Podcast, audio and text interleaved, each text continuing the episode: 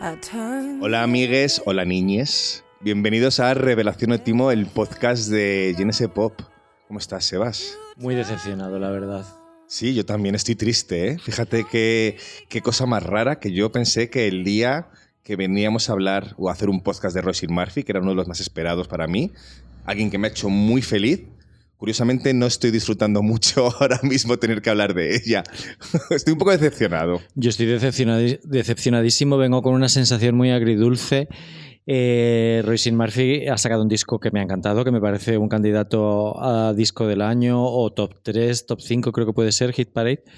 Eh, es el disco prácticamente que yo le llevo pidiendo mucho tiempo y llega acompañado de unas declaraciones que a mí me han sentado muy mal Ahora explicaremos por qué. Estoy muy decepcionado de todo, de todo lo que, de lo que ha dicho, de lo que no ha dicho y de cómo ha gestionado esta cosa llamada gabinete de crisis tremendamente mal, ¿no? Sobre todo, para mí ha sido ese el gran problema, el gabinete de crisis, porque, a ver, yo quiero dejar claro que para mí no es un ídolo caído. O sea, no, no, siento que Royce eh, fuera un activista que representara mi lucha, pero sí que estoy decepcionado porque he descubierto de repente que una persona que es lo que se llama no problematic queens, o sea, una persona que yo sentía como un espacio seguro, ella nos ha vendido que era un espacio seguro, eh, de repente ya no lo es, por unas declaraciones que ni siquiera creo que estén hechas con mala intención, ¿sabes? O sea, no creo que es una persona que, sea dañina, pero me ha, me ha, dolido mucho, y si me ha dolido a mí, no quiero imaginarme a, las personas trans, el cómo nos ha bajado de la burra y el cómo la ha cagado de una manera tan... estridente y sobre todo, o sea, qué pena que con el discazo que nos has entregado, tía, tengamos que estar hablando primero de esto que de tu disco. Por supuesto que hay que hablar de eso. Eh, vamos a contar lo que ha pasado. Eh, antes de que, justo antes de que saliera el disco de Hit Parade, pues empezaron a circular unos mensajes, empezó a circular por las redes que había dejado un mensaje en su Facebook personal, que la gente ni siquiera sabía si era su página de Facebook o no, en el cual eh, Roisin Murphy habla en contra de los bloqueadores hormonales en menores de edad, ¿no? Em, entonces, comentándole al, activista transfobo Graham Linehan, eh, pues eh, ella decía que por favor no la llamaran TERF, que no se usase esas palabras contra las mujeres y que los bloqueadores hormonales son una mierda, que eran farmacéuticas partiéndose de risa de camino al banco. Eh, entonces, entonces ella utilizó esta palabra, esta frase súper incómoda de los niños pequeños confundidos son vulnerables y, y, necesitan protección y esa es la verdad, ¿no? O sea, hay tanta transfobia en este, en este párrafo, en este simpático párrafo emergido en Facebook, que, que muchísima gente se pensaba que no, era, que no lo había podido dejar ella. ¿Sabes? O que era un fake, o, que era la página de otra persona, o lo que sea. Entonces, durante hubo unos días de confusión total, eh, gente diciendo que iba a cancelar el pedido del disco, eh, y, gente que sabía que era ella, pues porque era una cuenta en la que había subido fotos de, su familia. Ya, la verdad es que.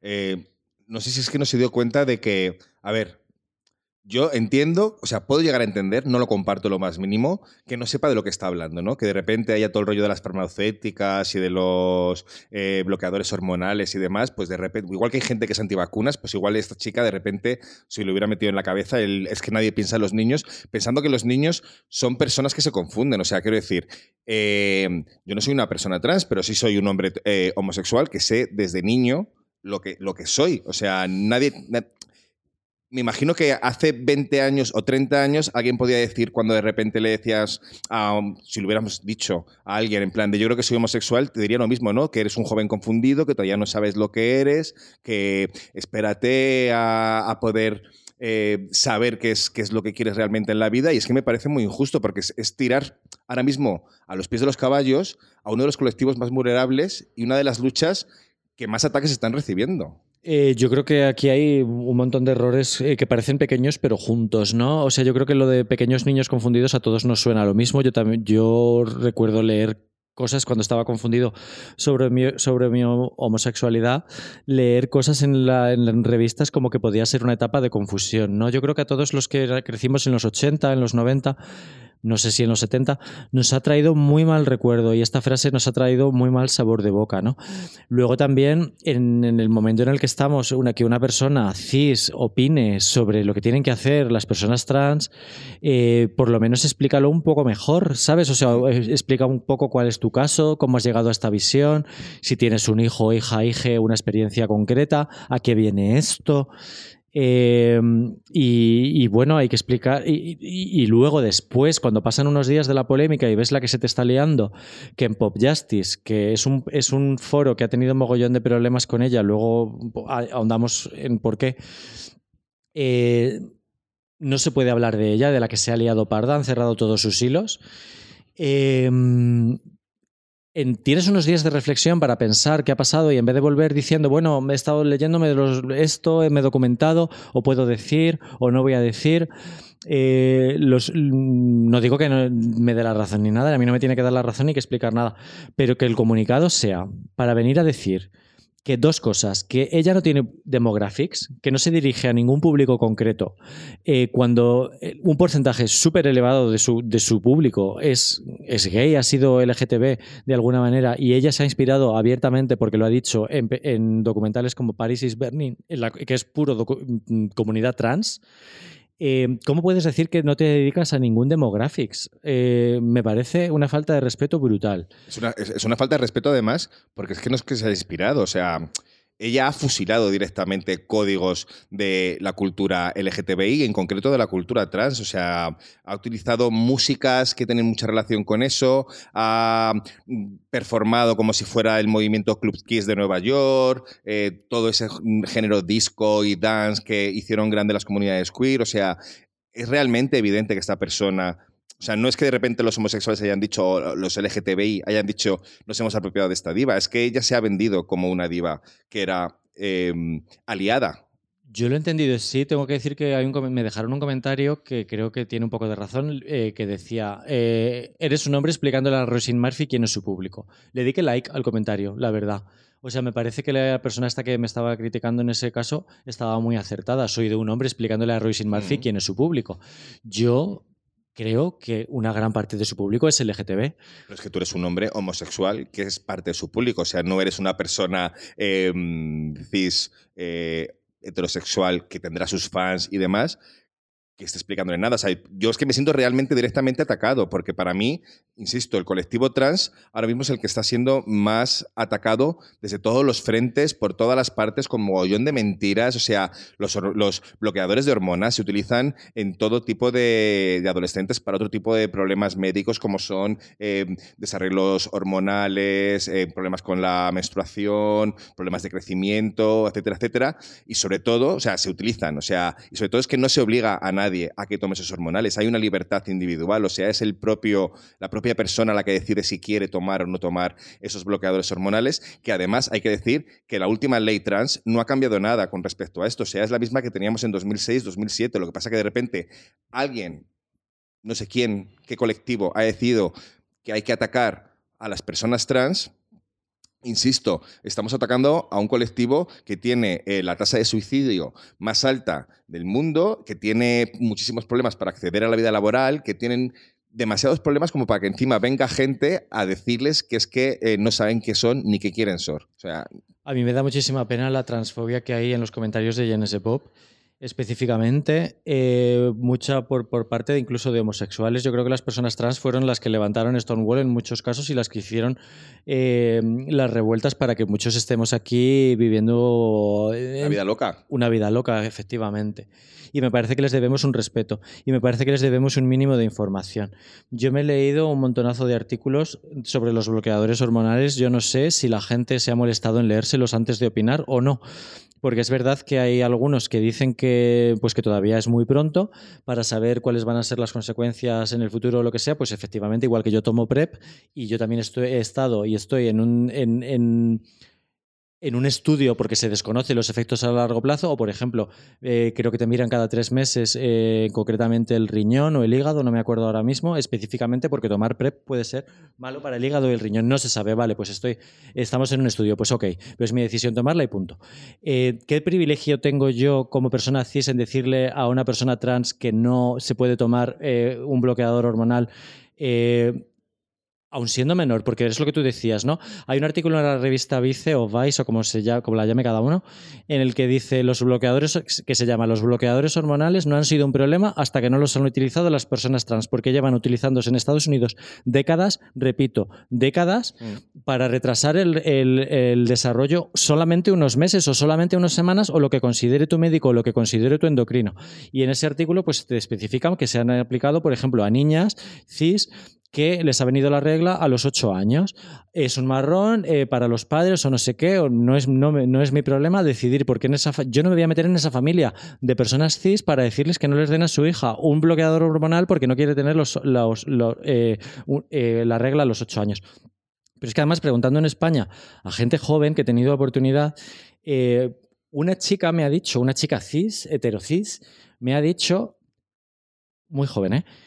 Creo que me han puesto eso de pequeña, porque a los nueve, a los nueve años me salieron unas tetazas absurdas fuera de lo común y me, pusieron bloqueadores hormonales. Creo que me pusieron algo así que retrasó mi desarrollo durante unos meses. Durante unos meses. Em, a veces es un tratamiento de semanas o de meses. La gente parece, eh, eh, por leyendo algunos comentarios, que parece que les van a poner un bloqueador hormonal y que va a ser para siempre el bloqueador hormonal. Bueno, pues decidirá el endocrino, el médico o la persona eh, cuándo te lo empiezas a tomar y cuándo te lo terminas de tomar. Y, no he visto a Royce Murphy defender ninguna, ningún, ningún argumento, ¿sabes? Simplemente eh, ha tirado una piedra públicamente y, al recular, eh, como que lo que ha hecho se parece bastante a cargar contra el colectivo, ¿no? A decir, paso de vosotras. O sea, yo no me dirijo a vosotras. Sí, para mí vais a estar siempre aquí, os quiero mucho cuando queréis volver, volver, pero yo no me voy a meter en estas, en estas peleas y en estas luchas ni en estas polémicas porque yo solo hago música. No, cariño. Haces, o sea, tu con tu música haces muchas cosas. Me parece una, una decepción enorme que esta persona se haya justificado diciendo que no es activista. O sea, eh, yo no, mm, bueno, de repente, de repente si eres activista, pero de antibloqueadores hormonales, ¿no? O sea, te estás mostrando como tal, has defendido una postura de manera absolutamente radical y desinformada. Eh, para eso si eres activista. Claro, a mí, a mí es que fíjate lo que más me sorprende de cómo ha gestionado esta crisis, porque es una verdadera crisis, que no le habrá hecho nada de gracia a su discográfica, a su sello ni demás, eh, es eso, la ignorancia con la que ha soltado estas declaraciones y sobre todo su negativa a escuchar a personas directamente implicadas en este asunto, gente que utiliza eh, bloqueadores de hormona o que tienen a su alrededor gente que lo está usando, que les han porque yo no he visto en un principio a ningún fan de Roisin Murphy en plan de decir, ¡guau!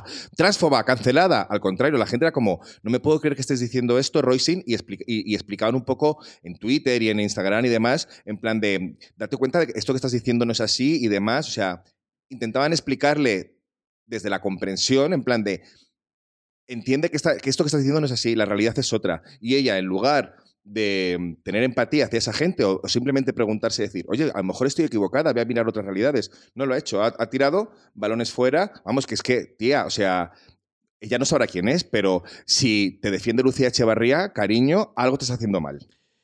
Hay un momento totalmente terrible en esta campaña, ya dice que no hace campaña, pero ahí sigue, eh, hay un momento terrible en el que la revista Aritur, una revista LGTB, eh, saca una noticia que dice que su sello, Pias, va a, o su distribuidora, o no sé, en ese caso, quién hará la cosa en UK, en España la hace Pias, em, va a donar los beneficios de Hit Machine a, asociaciones trans. Mm. Y ella tiene la desfachatez de poner en Twitter, esto es falso. Que no, que no, que no. he preguntado y me han dicho que no. Tía. Es que a, eso, a eso voy, que es que no sé si no, será ella misma la que gestiona sus redes sociales o su propia community manager, pero insisto, a mí me parece probable que ella no tuviese malas intenciones con sus declaraciones. Pero lo cierto es que no ha puesto ningún interés en distanciarse de toda esa gente transfoba de verdad declarada que la está apoyando y que claramente sí que tienen esa opinión. A ver, tú decías que no habías visto gente gritando, gritando la transfoba. Yo te puedo decir que sí la he visto. Eh, y a mí me, me- a mí me ha escrito, no muchísima gente, es que me da mucha vergüenza decir mucha gente. No. Me ha escrito más de una persona y más de dos para decirme que había pedido este disco en España y han cancelado su pedido. Que iban a ir a verla a Londres y no van a ir a verla a Londres. Que, les han, de- que han devuelto el dinero. Eh, y que se han llevado una de las decepciones más importantes de su vida. Y vamos a ir terminando ya con esta parte, que llevamos un cuarto de hora hablando. Ya, ya no, pero es que te, digo que yo entiendo esa decepción porque yo mismo estoy decepcionado. O sea, he escuchado el disco, obviamente. eh, no lo he disfrutado como lo pensaba que lo iba a disfrutar porque llevaba muchísimo tiempo escuchando que era un gran disco y que se venía la Roisin del Overpowered, que de repente íbamos a tener de regreso a esa persona que nos dio tanta alegría en su momento. Y ahora a mí no me apetece escucharla, me la he escuchado para este podcast. Si suena en algún sitio, eh, la bailaré. Eh, yo no pido la cancelación de nadie, porque no creo la cancelación de nadie, pero creo que efectivamente ella puede decir lo que quiera, como también lo han dicho Nacho Cano o como también lo ha dicho Mario Vaquerizo. Pero yo también tengo que decir que los demás tenemos derecho a decirles a ellos que sus opiniones son una mierda. Porque no hay que respetar las opiniones, hay que respetar la libertad para decir lo que uno quiera. Pero cuando dices lo que tú quieres, te eh, atienes a las consecuencias y tendrás que entender que hay gente que te responda no estando de acuerdo contigo. Yo insisto en que yo no cancelo gente, yo he seguido escuchando el disco, yo sí lo he disfrutado. En el- en- hay algo en mi fuero interno que dice no lo hagas, ¿sabes? O sea, es como una sensación. Es que yo no separo, ¿sabes? Tampoco digo, yo, yo separo al artista de, de- No. de- de la obra. No, no es eso, es más complejo que decir eso y ya está. Yo sigo escuchando el disco, pero desde luego no lo escucho con la alegría que solía hacerlo, pero tampoco lo, lo evito escuchar ni nada así, no sé, es un poco complicado. No, no, no. Y a ver, y a nivel promoción, o sea, le ha venido mal por un lado, pero también le ha venido bien por otro. O sea, se ha hablado mucho de ella en medios que normalmente no lo hablaban y, por ejemplo, que no hablan de artistas trans que realmente sí que lo están petando también, como puede ser Kim Petras. O sea, Para mí ha sido un. eh, para mí, lo quiero, lo quiero decir también, Royce ha sido una decepción tan grande porque para mí Royce Murphy eh, estaba tan por encima de, de la morralla de pop que escuchamos. O sea, realmente cuando salió todo esto de Lady Gaga, Katy Perry, voy a decir algún chico también, Bruno Mars, eh, todo esto, ¿no? Era como... Joder, es que no valéis ni la mitad que Royce Murphy. O sea, es que no salía ni un puto disco que valiera la mitad que Overpower. Y para mí era el listón, Royce Murphy. Y para mí era una diosa. Y de repente que estemos hablando de ella en la misma frase que Miguel Bosé y Nacho Cano, pues como comprenderás, se es me, triste. se me cae el alma a los pies, Claudio, porque para mí eh, era el baremo de lo que es una persona que tiene buen gusto para la música, que es vanguardista, que no que hace cosas diferentes, que no tiene miedo al mercado, que no es, que no es esclava del mercado, eh, que, hace- que no tiene miedo a meter jazz, que no tiene miedo a meter... Tiene muy buen gusto para la hija de puta para meter modas nuevas, ¿sabes? O sea, de repente te mete un ritmo trap, pero casi no te das cuenta. O sea, es que me parece un- una diosa en el estudio, ¿no? Eh, y de repente que la metamos en la misma frase de A Nacho mí es que me ha hecho muy feliz, te insisto. La música de Rosie Murphy la tengo asociada a muchos recuerdos muy concretos y muy geniales de, de mi vida y seguramente seguirá estando ahí con esa música antigua. Pero la música nueva, ya me pasa lo que a ti, no puedo disociarlo, por mucho que quiera separar. Yo sí lo disocio, ¿eh? Yo a mí me cuesta, me cuesta mucho, me cuesta, me cuesta, me cuesta mucho. Yo Yo, sí ahora no, yo, yo no voy a ir a un festival a ver a Royce Murphy. Y la vi hace nada en el Calamijas y me hubiera encantado verla en el, ¿Y a una sala? en el BBK. Pues ¿Pagando? pagando, pues, pues tampoco. Y fíjate que para mí era. Tengo, tengo en tan alta estima el concierto que dio en Madrid en 2008-2009 del Overpower, o sea que para mí es uno de los conciertos de mi vida, que llevo, toda- llevo todos estos años deseando poder repetir la experiencia que, que tuve con ese concierto. Eh, que se me hayan quitado las ganas de esta manera. También puedes ir con una pancarta que ponga Trans Life Matter. No, pues claro. Y, puedo- y- y- Que se lo van a y hacer. Se lo van- pues claro que se lo van a hacer. Que ya veremos, que igual recapacita, que igual de repente ahora está metida en, en un rollo y la gente cambia con los años y la gente realmente puede aprender y gente que a lo mejor antes era machista y ahora no lo es porque ha entendido el viaje que hay que hacer para dejar de ser machista, pues igual ella que ahora no sé si es transfoba, pero que si tiene ideas transfobas, de repente empieza a descubrir una realidad gracias a que todo el mundo le está contando lo que está pasando y, lo- en qué está equivocada, a lo mejor cambia en un futuro. Ya veremos. Eh, a nosotros nos están cuestionando mucho y nos estarán cuestionando por estos vein- 20 minutos que llevamos hablando de esto. Eh, por, yo le he llamado transfoba en un titular, ¿vale? Mm. Eh, y se me ha criticado mogollón. Hay gente que no, hay gente que sí. Mixed reviews. Yo lo que me, y me lo explico otra vez por si no ha quedado claro. Lo que ha hecho de apuntar a niños confundidos por- para no usar bloqueadores hormonales y si, que le parezca bien que la gente cis use bloqueadores hormonales, Hmm. como se hace, eso es transfobia. Y las personas trans se merecen mucho más que bulos y mentiras. Ah, Y que ya tienen bastante con los que hay. Los vemos todos los días en las redes sociales. Exacto. Eh, ahora, si quiere explicar algo sobre por qué son tan malísimos los bloqueadores hormonales, que lo explique. Yo estoy dispuesto a escuchar y a leer, por supuesto. Pero es que me ha recordado todo much- muchísimo a cuando Feijó dijo en el hormiguero que si una menor se quedaba embarazada, quien iba a decidir en última instancia eh, si el bebé nacía o no era un juez. Sí, algo así dijo. Es muy parecido. Eh, pues nada, si Roisin Murphy sabe más que el endocrino y el médico pertinen- pertinente que receta los bloqueadores hormonales, pues que lo explique. Insisto, no- nunca va a ir nada bueno detrás de una frase que se pueda resumir en nadie piensa en los niños. O sea, que decían en Los Simpson, nada. Pero bueno, hasta aquí hemos llegado con esto. Eh, queda claro cuál es nuestra posición. Ahora vamos a intentar hablar un poquito musicalmente, aunque tampoco es posible porque hay muchas canciones, no solo de este nuevo disco, sino de anteriores, que ahora las lees de otra manera. O Ay, sea, Claudio, no me digas esto, por favor. Sí, a ver, tampoco muy a lo bestia, claro, vas condicionado, pero a mí algo que me gustaba mucho de Roisin es leer sus letras, porque me parece una letrista acojonante. Es una persona que juega con las palabras, que compone mm, utilizando recursos como las aliteraciones o que utiliza frases con una sonoridad muy determinada, que crea propias melodías con simplemente decirlas. O sea, me parece una persona súper, lo que tú decías, es una genia de la, de la composición. Es, es- es algo único que no ves en el pop facilongo de hombres y mujeres. Pero claro, yo este disco, si lo hubiera escuchado hace un mes, seguramente lo habría escuchado de manera diferente, este Hit Parade, porque realmente es un Hit Parade, menudos hitazos tiene, eh, lo habría escuchado de una manera diferente como lo he escuchado ahora que ha salido. A mí Hit Parade eh, me parece un discazo de, de tomo y lomo. Me parece que tiene la producción que, que raruna, que a ella le gusta, pero creo que este DJ alemán, DJ Coce, con el que lo ha firmado y que lo llevan preparando unas, eh, creo que tres años o así, eh, porque ya colaboró con él en otro disco y tal, eh, le ha cogido muy bien el punto exacto de comercialidad y, y- y vanguardia electrónica, ¿no? Eh, me gusta muchísimo una canción. Aparte, lo primero, este disco se presentó con unos singles que se llaman Kukul y The Universe. Y, y bueno, me sonaban mucho años 60, años 70, melodías clásicas de aquella época. Eh, después de Overpower, que es su gran obra maestra de 2007, ella hizo unas entrevistas en las que dijo que quería hacer un disco de girl group, ¿vale? De sonido 60, sonido Phil Spector y tal. Y nunca lo hizo, ¿sabes? Fue cuando se retiró, que fue madre y tal. Estuvo bastantes años retirada, aunque ahí sacó muchos singles sueltos que también merece la pena recuperar y tal. Pero nunca hizo ese disco de años 60, ¿vale? Y en mi cabeza, eh, estas canciones de Kukul y de Universe son como lo, eh, lo- cómo sonaría ella haciendo algo así como de los años 60, ¿vale?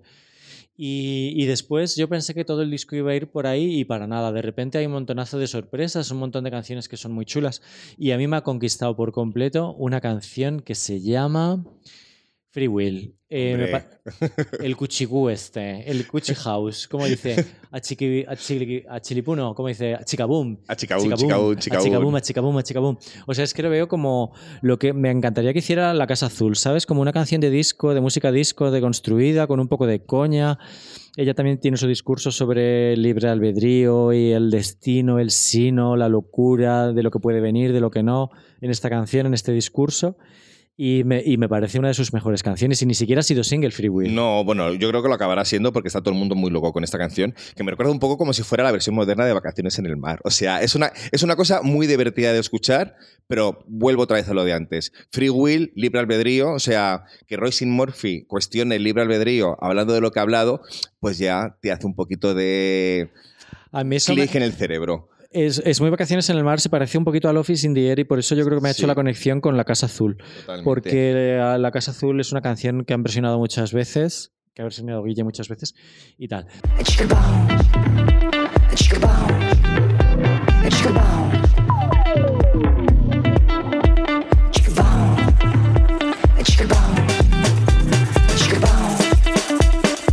Pero a mí la canción que realmente me ha hecho pensar en su transfobia es la de Hurts So Bad, que se pasa media canción diciendo estoy equivocada, lo he interpretado mal, lo- estoy equivocada, te he hecho daño o algo así, no me acuerdo de la letra, pero... Sí, alguna, vez te, alguna vez te decepcionado. Eso, te alguna vez te he decepcionado. Yo sí, aquí, hoy, este, hoy, hoy, eh, hoy, cariño, hoy, ahí ahora, está. ¿Sería, hija. consci- sería consciente ella mientras la grababa? No lo sé. También es junto con o sea, Free Will, Fader o Father, no sé cómo se dice, y Hard Sobath para mí son mis tres canciones favoritas de este disco.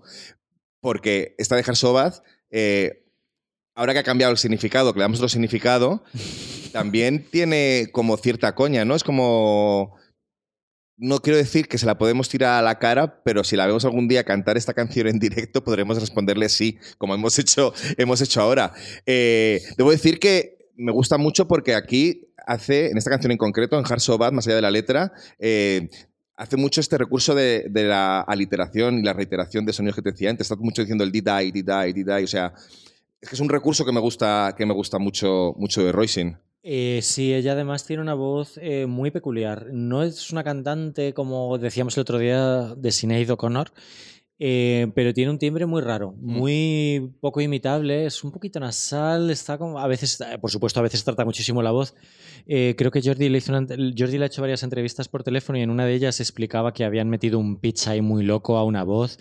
Eh, hace muchísimas virguerías y la trata un montón, pero en realidad tiene una voz perfecta para estas cosas que tú dices, ¿no? O sea, yo cada vez que dice chica boom, a chica boom, Sí. es que me muero, es que me muero de risa, Sí, hombre, ¿sabes? es que ella es capaz incluso de hacer casi spoken words en algunos de sus discos, no, no son spoken words como tal, Sí, sí. pero la melodía la construye ella con la, con la voz. O sea, hay a lo mejor un, un- un instrumento de fondo que marca la base, pero ella es capaz de construir melodías. Y eso es algo que no hacen todas las cantantes. O sea, del mismo modo que todas las cantantes no hacen una cosa que hace también muy bien Roisin y en este disco especialmente, que es la secuenciación y lo bien que empiezan y lo bien que termina y lo bien que navega durante todo el transcurso de- del disco. Yo ahí difiero un poco. ¿Sí? Eh, me parece que el disco está muy bien en el centro. El que empiece con la canción, los cinco minutazos de What Not to Do y termine con dos canciones así rarunas como Two Ways y, Eureka, me parece. Es la parte que menos me gusta del disco. Lo que más me gusta está en el centro. Ya, pero es que One Not To Do es una atmósfera trans que para mí sirve como de esto de siéntate, te voy a meter en este mundo. Y eso lo, hace, lo, hace, lo hacen muchos discos. En la mayoría, en la mayoría de sus discos, Sí. la primera canción es una canción movida, pero ciertamente lenta, como para siéntate, que empieza el viaje y ya vemos hacia, hacia dónde vamos. Está claro que ella tiene su destino y lo tiene todo muy bien atado, ¿no? Y, y tal, pero de verdad que hay una parte en el centro de este disco que es eh, Fader, Free Will, You Knew y Can't Replicate, que no hemos hablado de Can't Replic- Replicate. Ah, bueno, claro. Y es una de las canciones favoritas de nuestros lectores. Es que es una canción de After. Son ocho, hay, hay, un- hay dos canciones para mí que son de After. La de You Knew, que es la que veo más club, porque es, está, ahí, está ya como echándonos la bronca, como autojustificándose en plan de soy la hostia y no os dais cuenta. Eh, es un trip, o sea, es un viajazo en toda regla. Y luego de repente viene este Can Replicate, que es lo que tú dices, son ocho minutazos, que es la única que veo yo posible pinchar como tal en una discoteca por el resto de canciones, aunque sean movidas, y aunque tengan este rollo de baile, de que tú decías del funk y de la música de los 60, 70, un poquito de disco, yo, por ejemplo, se lo puse el otro día a Víctor mientras estábamos cocinando una lasaña en casa el sábado, en plan, para que me diera su opinión, y me dijo que era, pues sí, que es un disco como que para esa situación genial, no como de acompañamiento, pero que no le invitaba a, a moverse. A ver, no creo que pinchemos este disco en el 8 y medio el día 11 de noviembre, ¿Te ¿verdad? imaginas? No. Yo no lo veo pinchable, aparte de que no nos apetece. Eh, no lo veo para pinchar, no es ese tipo de fiesta, no sé cómo explicarlo. Es más bien como cuando te sales ya del club y te vas a casa y sigues. Es como de. No voy a decir guarrichil. Eso que madre mía, los de arte compacto se han enterado ahora de lo que es un guarrichil, ¿no? Han hecho un. Este verano han hecho un podcast. ah, sí, sí, el sí. del sí, sí. guarrichil, No sé, bueno. Em, eh, es como el after en casa. Sí. Es como un poco la Sí. fiesta en El- casa. Lo que, te, lo que te pones hasta que te den ganas de. Porque estás con el subidón, lo que te pones para que te empiece a entrar un poquito de sueño y te vayas a casa a descansar y no comas mucho techo. Pero tiene mucho humor este disco. O sea, a mí me ha hecho mucha gracia la canción esta que se llama Crazy Ants Reprise, la de la pija que habla como si fuera una pija americana, que habla de un lavavajillas. o sea, esto es un lavavajillas y te lava, y te lava los platos. O sea. No sé, es que eh, es otra cosa que tiene muy guay Royce, el sentido del humor que, que tiene y que no ha demostrado con esta polémica, coño. Ay, Claudio, eh, basta. Basta, sí. y Eh, por cierto, hay que decir que la portada es feísima. A mí me lo parece. Bueno, la portada está hecha claramente con toda. Eres medio IA, medio Sí, no. eh, sí. Tiene una explicación. eh, hay una entrevista en Genesis Pop que, ha hecho, que hizo Jordi. Esto es graciosísimo, lo voy a contar. Eh, Jordi es súper woke. Yo Sí. Yo no, realmente. Y este verano había una artista de spoken word, eh, una- no es rapera, es una poetisa americana que se llama No Name y para mí ha hecho como otro candidato a disco del año, una producción alucinante, una bossa nova de repente mezclada con rap, mezclada con ritmos R&B, una cosa fina, fina, fina, de verdad, top 10 de- de 2023. Pero hay un eh, un invitado, que es Jay Electrónica en el disco, que samplea o menciona, en ocasiones ha sampleado y menciona a una persona que es antisemita. Uh, Entonces, Jordi, es, es- le encargué la crítica de ese disco porque me gusta que haga la música negra porque lo hace mejor que yo. Y, mm, y nada, como es tan woke, hizo toda la crítica. Lo que estás haciendo tú ahora mismo. De repente, un podcast únicamente basado en, una polémica, ¿no? Y Jordi hizo una, un- un- una crítica basada en una frase de ese disco. Entonces, aunque a mí ahora me estén diciendo woke y tal, y me estén criticando y poniendo verde por haber llamado transfoba a Royce Murphy, yo cogí esa crítica entera, la borré, y desapareció. la reciclé entera y al final la firmamos los dos. Y por eso la crítica de No Name en Genesis Pop es la primera de la historia que no está firmada por nadie, porque es la mitad Jordi y mitad mía. Quiero, ¿Qué quiero decir con todo esto?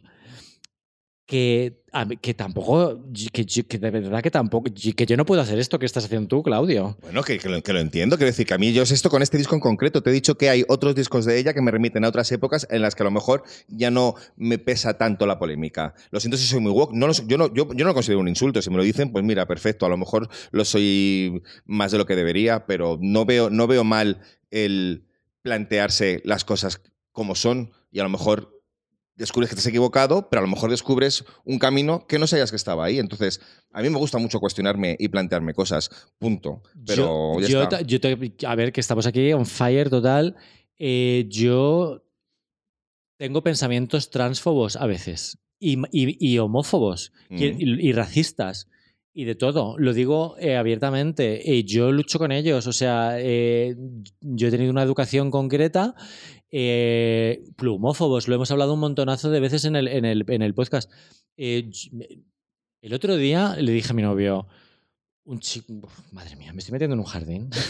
No va a ser como el de Racing. Le di- un chico con el que nos enrollamos este verano, lo voy a contar. Dije, jo, ¿cómo, cómo, no, cómo me pone, no? Es que parecía tan hetero, inmediatamente lo dije y me sentí fatal. Mm, claro. Me sentí fatal. Y digo, ¿pero cómo puedo haber dicho esto? Yo lucho- esto es homofobia. Yo dije un comentario homófobo o Pero si es que, pero otra si es que no estamos en- es que no estamos libres de pecados, es que es normal. Pero, a mí lo que me parece in- interesante de todo esto es que ese comentario, a lo mejor tú no puedes evitar pensarlo, o lo podrás evitar pensar dentro de tres años, pero que lo digas y te salte la alarma roja, ya indica que ahí has, has iniciado un camino.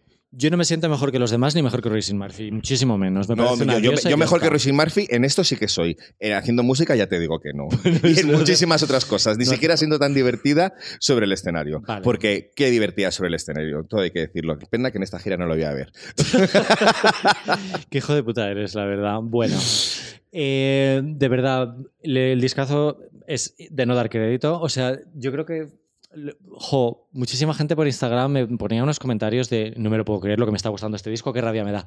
Y es como, es que es increíble. Eh, yo os lo puse cuando lo escuché, dije, Dios mío, es que puede competir con Overpower como el mejor disco de su carrera. Es- que me es, me es completamente inverosímil. Mira que ha hecho discos raros la hija de puta, ¿eh? Joder. Mira que nos ha hecho sufrir, mira que me he gastado dinero en comprar vinilos de, de su carrera que ni me gustaban, ni me he puesto ni nada por apoyarla. Nada, justo ahora saca Hit Parade. que se llama Hit Parade. Ya las, ya las he explicado muy bien. Qué mala leche.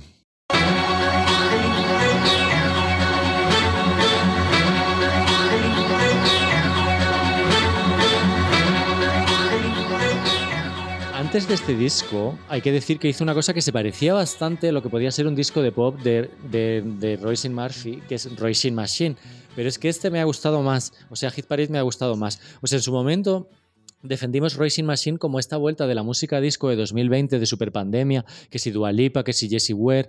El disco de Racing Murphy, Racing Machine, estuvo, estuvo ahí muy defendido por, por Genesis Pop, que el otro día en el podcast de directo había gente que me dijo, que por cierto, vamos a decir que muchísimas gracias. Si alguien ha aguantado el podcast hasta aquí,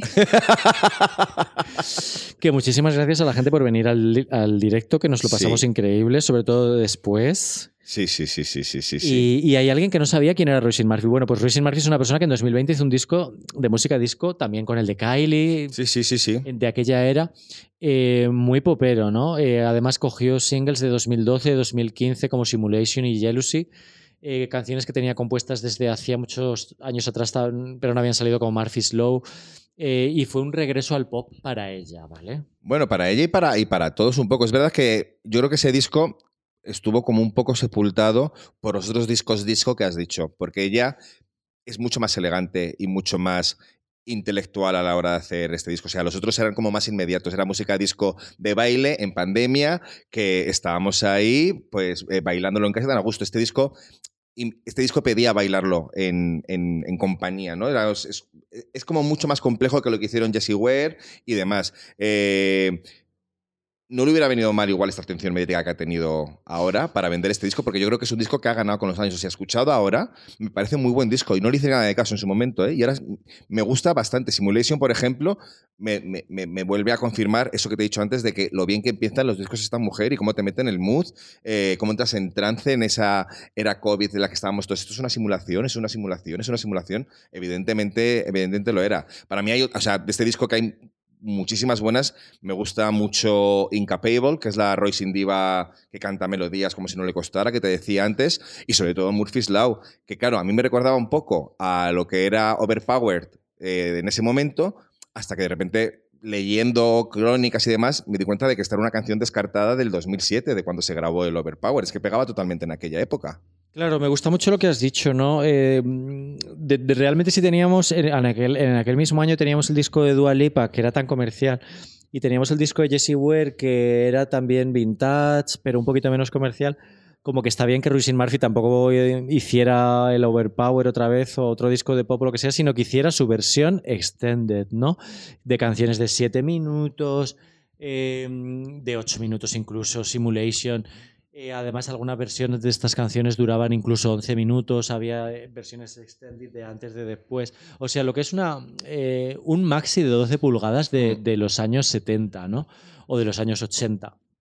Y ella como que nos tenía que dar un poco como la profundidad de la música disco, ¿sabes? Como que Dua Lipa, te iba a dar el hit de la radio y la función de Roisin Murphy en mi cabeza está clara que es profundizar. Pero no estábamos con nuestras cabezas para profundizar, por mucho que hubiera canciones que podrían haber sido más divertidas, como ese Narcissus que podría haber estado cantada por Bonien, por ejemplo. O sea, que tiene, que tiene, que tiene cosillas, pero es verdad que lo siento, ese año no estábamos como para meternos en nuestras cabezas. Estamos pidiendo eh, salir, viajar mentalmente. Y por eso creo que ahora se, escucha mucho mejor que en, aquel, que en aquel momento. Pero hija, quien te dice profundizar no te dice que es verdad que una letra creo que estaba inspirada en canto, no sé qué. Me refiero a, meterte una, a ponerte una botella de vino en casa, que anda que no bebí botellas de vino en casa en la pandemia, y ponerte un disco de Racing Murphy y, bailar un poco pedillos, ¿sabes? Ya, ya. Que eso sí que se producía.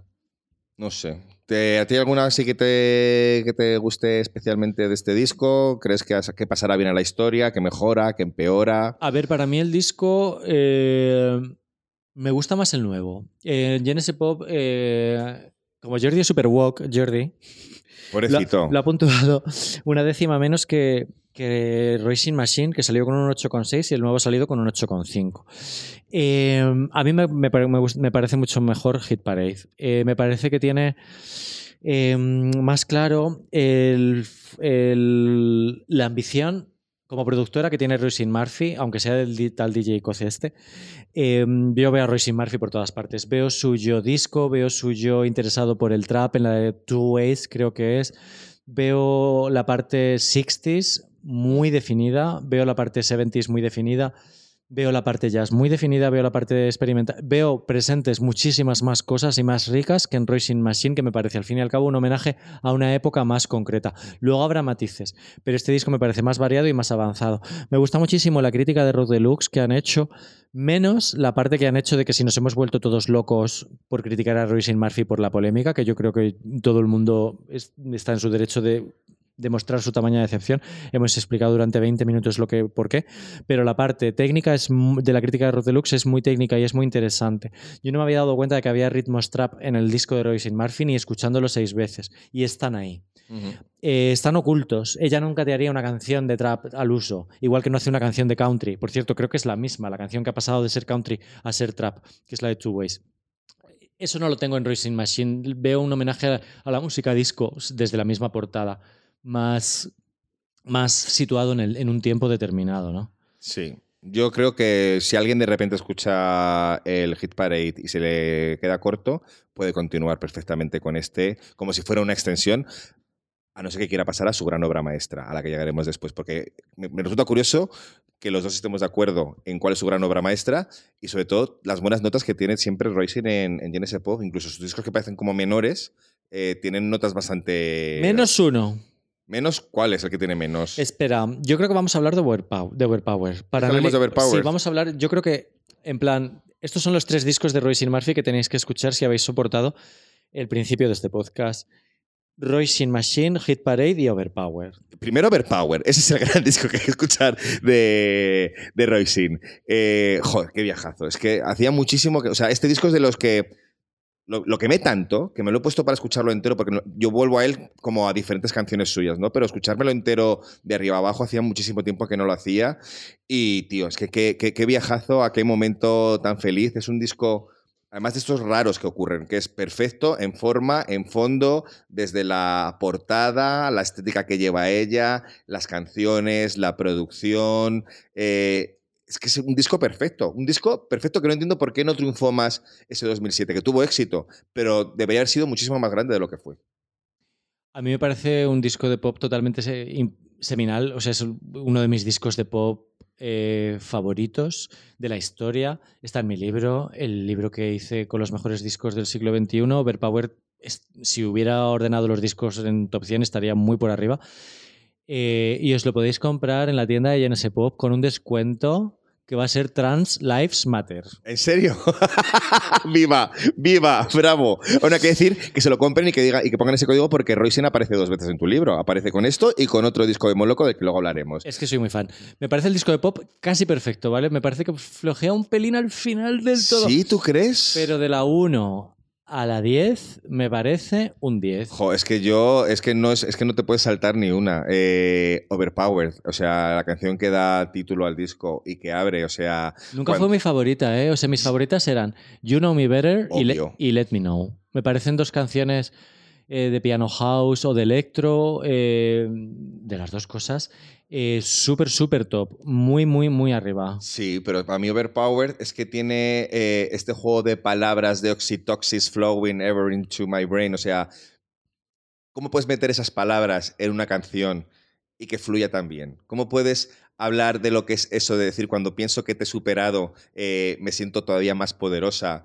Eh, es que es una canción que te digo, en cómo está compuesta, en cómo está producida y en cómo cuenta, eh, maravilloso para empezar. Obviamente, sí, sus dos mejores canciones de este disco son You Know Me Better eh, y sobre todo para mí Let Me Know, que tiene, tú lo describiste en su momento y me hizo mucha gracia, que es como la perfecta lección de Phrasal Verse, ¿no? De You turn me on, you turn me down, you turn the other way. You la turn me- la importante es You Turn Me On. ¡Hombre! Mucha gente se recuerda de esa frase, qué, gracioso. Eh, me parece... es tu hit parade. Yo nunca seré igual. De bueno, eh, me parecen las canciones electro de este disco muy buenas también. Está Movie Star, que Lolo la quería pinchar ahí.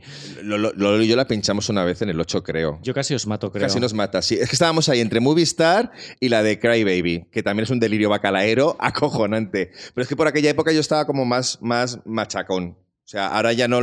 Las veo muy divertidas, pero no las veo como para pinchar. A ver, a mí, no me, a mí me encantaban para pinchar y todo, pero yo, eh, si te llaman a pinchar del 8 y medio, pincha singles, ¿no? Claro, ya sí que sé que es tu cosa, pero es que a mí hay veces que me parece que hay canciones que sin ser singles escuchadas, aunque no las conozcas, te invitan a bailar. Y por ejemplo, Movistar, a mí es una canción que el estribillo, cuando ella dice lo de Let's make a movie, you'll be the director, I'll be your movie star, o sea, ahí en ese momento, ese subidón que tiene, estás con los brazos en alto, canten lo que canten, digan lo que digan y pase lo que pase. O sea, no. Luego, además, en medio de esta parte más eh, macedonista y más popera y tal, que eh, en el libreto del disco se reían de que Emi la quería convertir en la Robbie Williams femenina, no pasó.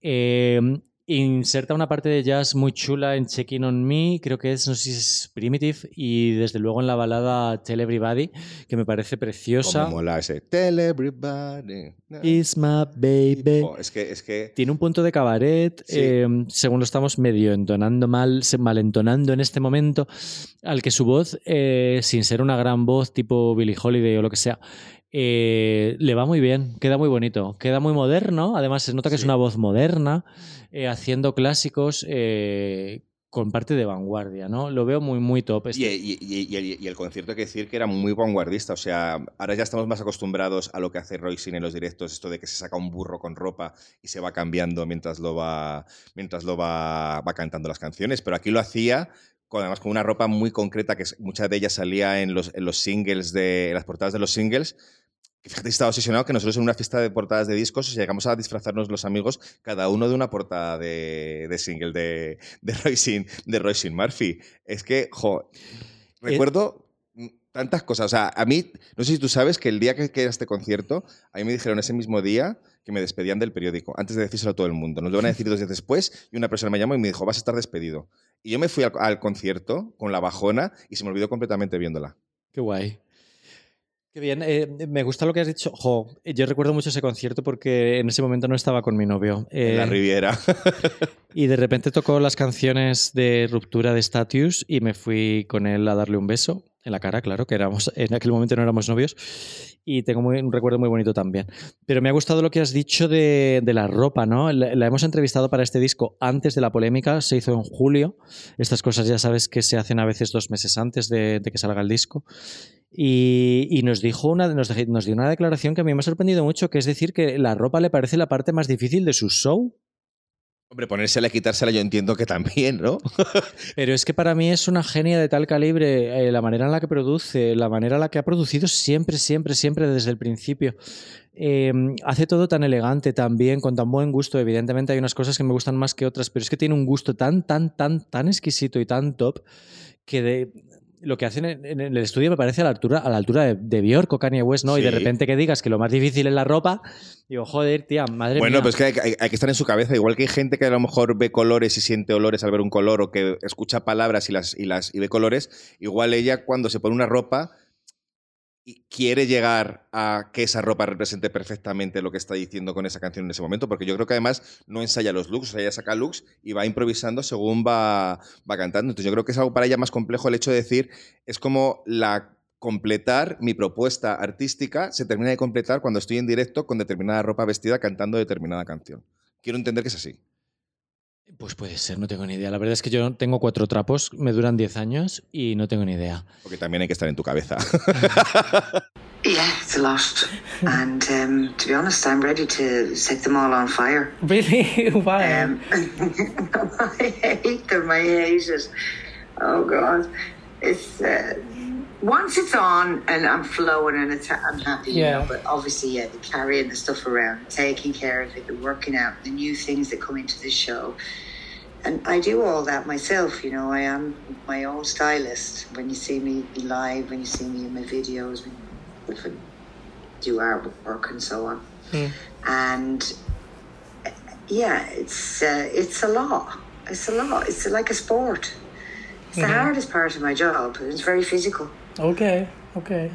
As well as emotional, you know, because of course you're dealing with your own persona, your own ego, your play, you're fighting in a sense, and um, I fight with the clothes on stage, I think. El disco digo que es un poquito más flojo al final porque Scarlett Ribbons eh, no me gusta mucho y después les, le plantaron dos, dos bonus tracks que sí. si no recuerdo mal vienen en la edición CD y no te puedes deshacer de ellos de ninguna manera. No pegan nada.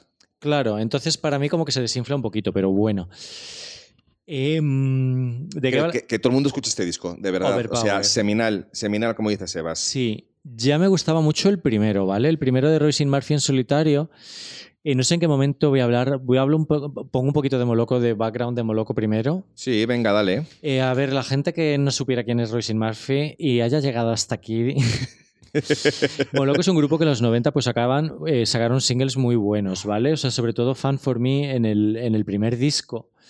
Eh, pues se pinchaba bastante en los años 90, era la música dance de los 90, y pero de nuevo Royce Murphy y su compañero, que se llamaba Mark, Mark, lo voy a buscar, Mark Brydon, no me acordaba muy bien, eh, hacían la versión fina del, del, movimiento Ibiza, ¿vale? Y Moloco, Sí. Moloco tuvieron el, el aciertazo total de dar un punto de sofisticación a aquello que ahora llamamos dance noventero, ¿vale? Fueron súper pioneros eh, en muchos sentidos. El primer disco tiene un nombre que me encanta que se llama Do You Like My Tight Sweater? ¿Te gusta mi suéter ajustado? Que creo que fue una frase que, que se dijeron la primera vez que se vieron o con, la que les presentaron a no sé qué. Y ahí estaba este single de, de Fan for Me que fue súper pinchado en aquella época. Sacaron un disco rarísimo que no había Dios, que se llama I'm Not a Doctor, que fue una de las mayores decepciones que yo tuve como adolescente. Me lo compré en la metralleta y madre mía, qué dolor, no, no había por dónde cogerlo. Un poco como lo que hizo Roy Sin Sola. Sí. Luego, eh, a veces. Y el disco que todo el mundo recuerda es el tercero. O sea, el, pri- disco, el primer disco de Moloco que os tenéis que poner si queréis escuchar un disco de Moloco es el tercero, que es Things to Make and Do y es donde viene Sing It Back, que es la canción que todo el mundo recuerda de Moloco. Se ha pinchado, se sigue pinchando. De hecho, Alaska llegó a decir que es la única canción buena que ha hecho Moloco. Ay, de verdad. Me siento horrible. Tenía que decirlo. No, no, es que eso lo ponía, lo, lo- lo escribía Lolo en una, en una crítica de. A ver, Alaska tuvo un beef con Royce Murphy, aunque Royce Murphy no lo sepa, en el momento en el que ella dijo que no la invitaba a su maravillosa factory. De verdad, me duele muchísimo la cabeza, Claudio, en este momento. Mira, em, Sing It Back es un temazo, pero es que lo que hicieron con The Time Is Now, con guitarra española, rollo Ibiza, que en aquel momento era visto como lo peor, la gente decíamos, la gente moderna, decíamos que Chile Ibiza, menuda caspa y todo. Ellos hicieron una cosa medio española aquí, que evidentemente ha sido pionera, evidentemente se sigue pinchando y evidentemente sigue siendo un clasicazo de Time Is Now para, hacer, para bailar con los ojos cerrados y llegar al éxtasis total. Es de mis canciones favoritas de la historia de Time Is Now. Ibiza, Ibiza es muy, es muy Royce, o sea, creo, creo, creo que vive allí, aunque sea de, Irlanda, y, es una isla, la isla y todo el feeling que hay con la isla y todas las vibras que tiene la isla, yo creo que aparecen bastante por todos sus discos. En este último, de hecho, hay un par de canciones que parece como si estuvieras en, Ibiza. Solo quería decir eso, que es muy Ibiza. Royce es Ibiza, para lo bueno y para lo malo.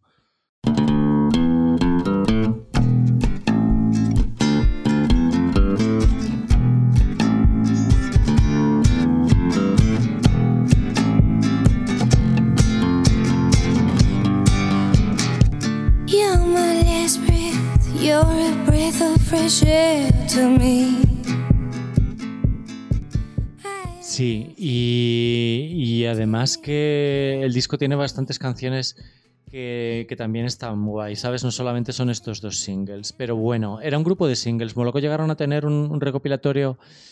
eh, Indigo, por ejemplo, me encantaba también. Llegaron a tener un recopilatorio que yo creo que en algún momento en algún medio lo llegué a puntuar con un 10, porque además venía con una caja súper chula.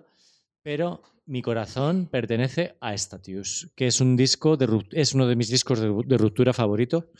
Moloco eran pareja. En aquel momento, por los micromachismos, estoy segurísimo de que todo el mundo daba por hecho que él producía y que hacía todo. A la larga se ha visto dónde ha quedado cada uno. Eh, Después de separarse, decidieron grabar este disco ¿eh? en plan despedida total y a mí me parece un disco totalmente desangrado. Yo he llorado muchísimo escuchando Statius. Me parece un disco totalmente demoledor. Tiene unas cuerdas impresionantes, pero además tiene momentos de decir voy a romper, pero todavía no lo sé.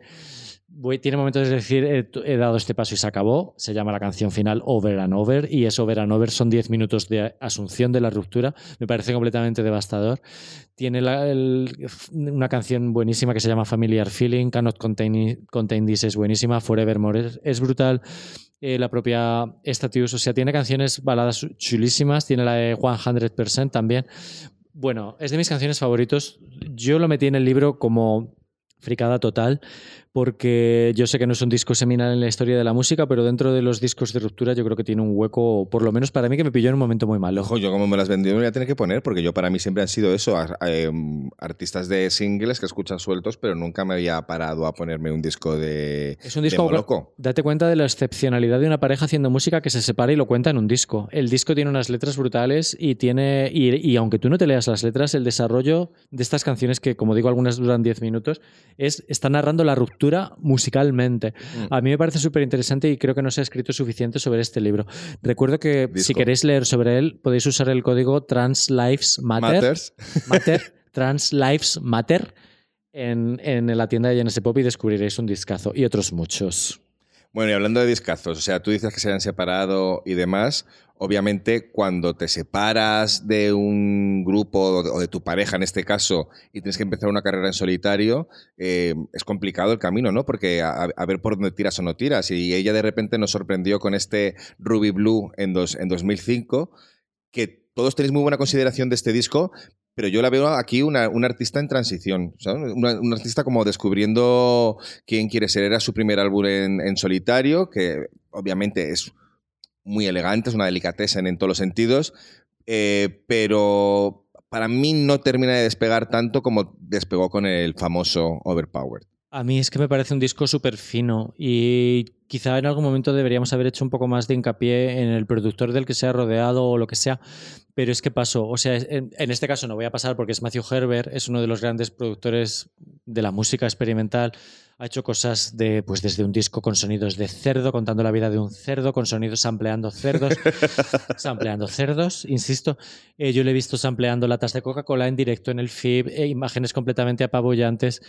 De repente eh, un disco de jazz, o sea, es un genio total. Y creo que aquí hizo un discazo con Royce en el que se entendieron muy bien y veo muy bien equilibrada la parte pop de Royce Murphy con la parte jazz de eh, Herbert. Veo que hay canciones super guays eh, so Into You me parece un 10 sobre 10. If We're in Love me parece un 10. Ramalama, por supuesto, que la estuvo tocando en los conciertos. Es, veo que es de las que más escuchas tiene.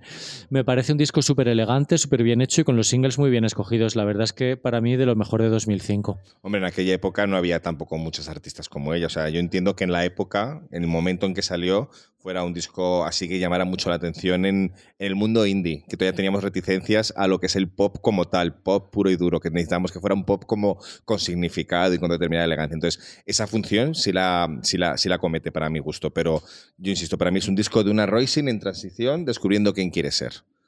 Salvo esas dos canciones que has dicho antes de So Into You y Their Diary, que bueno, creo que se han convertido en las favoritas. If We're in Love, de que la gente escuche el final, porque yo me, he repetido el minuto final de esa canción, creo que el minuto y medio de esa, eso me, lo puse en su momento en bucle, veo que ahora mismo tiene poquísimas escuchas, ok, eh, me lo puse en bucle, pero millones y millones y millones de veces, y si yo estoy haciendo aquí este podcast, en parte es gracias a If We're in Love. Oye, qué bonito. y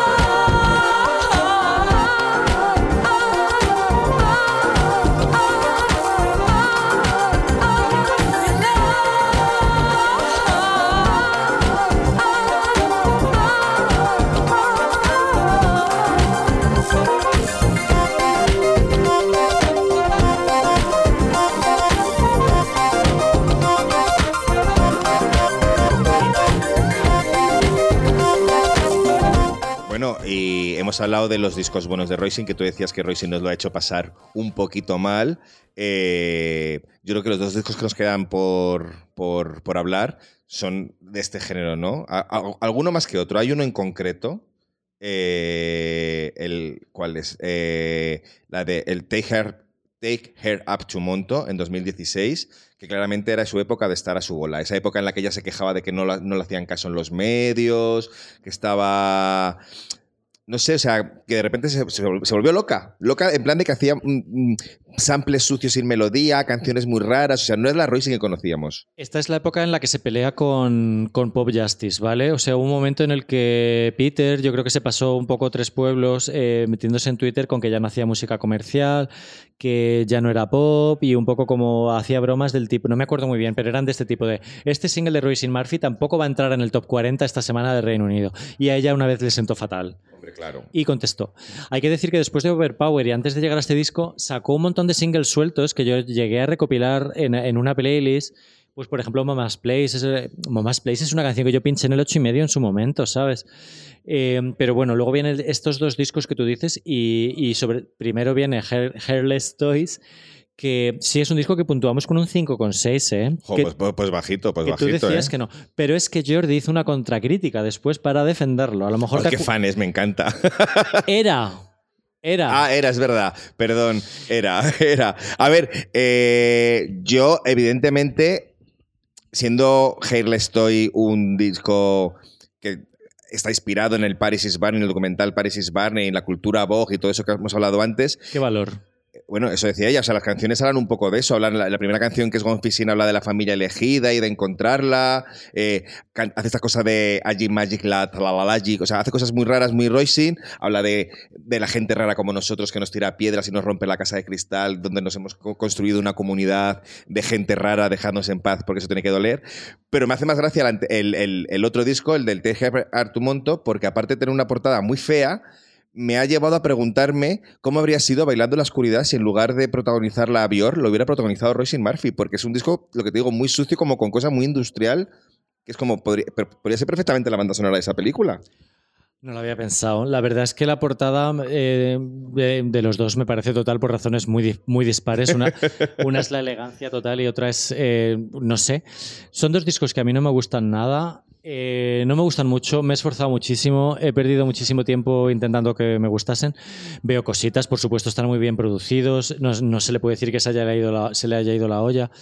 Eh, me gustan del Hairless Toys, me gusta la de Exploitation, ¿sabes? Y me gusta la de Unputdownable. Qué porque- nombrecito.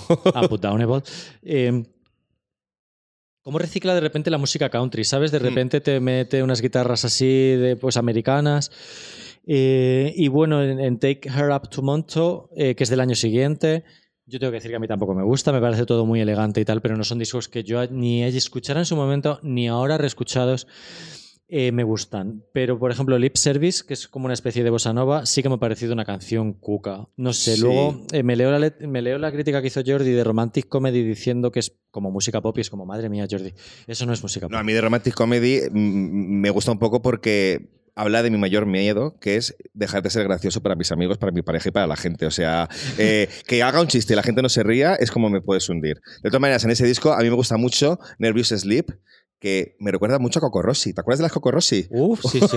Pues no sé por qué me ha venido a la cabeza escuchando las Coco Rossi. Si a alguien le gusta el rollo Coco Rossi y la vio rara, que se ponga este disco, que sé que sois pocas. La manera en la que los dos últimos discos de Royce Murphy revitalizan un poco estos dos discos olvidados de Royce Murphy es que presentan precedentes de, de las cosas que han, que han eh, sucedido en estos últimos discos. Por ejemplo, si ella dice ahora mismo en un disco que había una canción que tenía una traza country que cambió, tú puedes conectarlo con el country que había en este disco, ¿sabes? O sea, en realidad sigue siendo la misma artista, coherente a su rollo, independiente. Eh, y las cosas tienen su sentido, ¿no? Y en su cabeza tienen su sentido y, y casi siempre eh, en la nuestra también. Sí, es un- es un- son dos discos para encontrar eh, easter eggs, detalles de, de lo que ha utilizado luego en otros discos más comerciales, sus orígenes. O sea, café para muy cafeteros, que siempre digo. O sea, quien sea muy fan, que se lo ponga, pero... Un artista haciendo vanguardia su rollo. Eh, los ha hecho conciertos raros también. Yo he ido a verla y creo que fue en un el del paraíso. paraíso. El del Paraíso Festival fue duro de roer. Ni un solo hit. Eh, es que le ha, ha sido, ha sido a, a veces lo hemos pasado mal para defenderla, ¿eh? Y, y bueno, pero bueno, sin rencor. Si sin- no, normal que se quejara de que no le hacían caso. Es que tú tampoco hacías caso a tus fans, cariño. Te habías puesto muy arriba. Estabas muy arriba. Y nada, hay que decir este pequeño detalle de que acaba de conseguir el mejor top de toda su carrera, con Moloco, sin Moloco en Reino Unido. Eh, ha entrado al top 5 por primera vez en su carrera. Yo no pienso que sea gracias a la polémica, creo que ha sido gracias a una carrera de fondo, a ir ganándose público y, y hacer singles un poco más comerciales con el disco anterior, lo cual propicia prepedidos para el disco siguiente. Mm. Tradicionalmente, cuando tu disco anterior se ha vendido bien y le ha ido bien y ha gustado y has vuelto un poco a la palestra, tu disco siguiente se vende bien, un poco por inercia.